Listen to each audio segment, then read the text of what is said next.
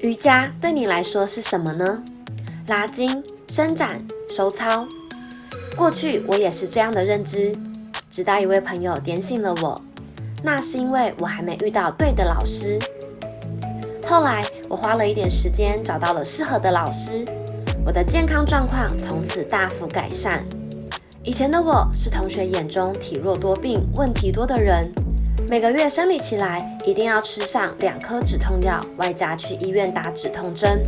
现在只要身边有人想运动、想变健康、想了解好的饮食习惯，都会来找我咨询。在我开始接触瑜伽一个月左右，我感受到身体渐渐的改善，但知其然不知其所以然。于是，我跟老板请了长假，出国去进修瑜伽师资培训。为的就是想彻底了解瑜伽。Yoga 来自梵文，是融合的意思，身心灵的融合。花了大把的时间与金钱后，原来最最核心的关键就在于认识自己、了解自己、透视自己。Yoga 等于自己，等于身心灵。所谓的身，是透过瑜伽体式达到全身肌肉的协调、能量的平衡。瑜伽是如何瘦身的呢？如果你难受的地方是肚子，就生理学来看，你全身的循环最不好的地方可能就在肚子。瑜伽不是靠锻炼局部达到瘦身的效果，而是透过畅通你全身的能量，让血液循环不好的状况改善。使体态逐渐达到平衡的状态。所谓的心，是透过在你练习瑜伽的过程，不断的外观身体、内观情绪。除了瑜伽体式外，练习呼吸、静坐、冥想等，也都是瑜伽很重要的环节。自信不是自我感觉良好，而是了解自己的优势，也清楚知道需要补足的地方。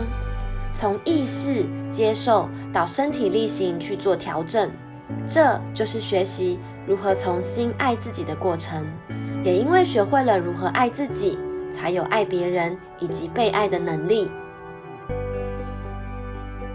所谓的灵，需要将课堂上所学到的体悟转化成真正有感的体验，进而提升自己。这就是拥有智慧和成为智慧本身的差别。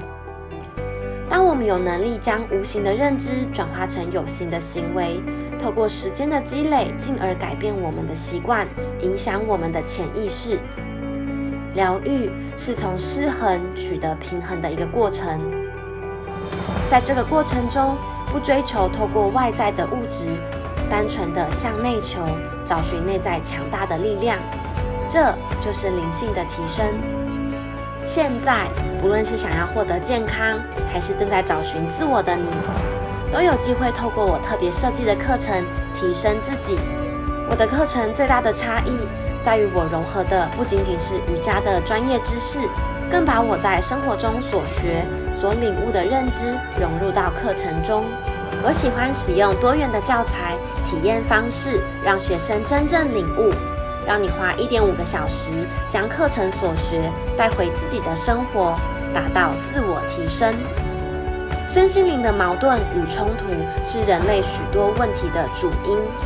身心灵和谐，才能有真正持久的幸福、快乐、自在与洒脱。瑜伽是一个了解自我的媒介与过程。想要提升的你，赶快和我一起精进吧！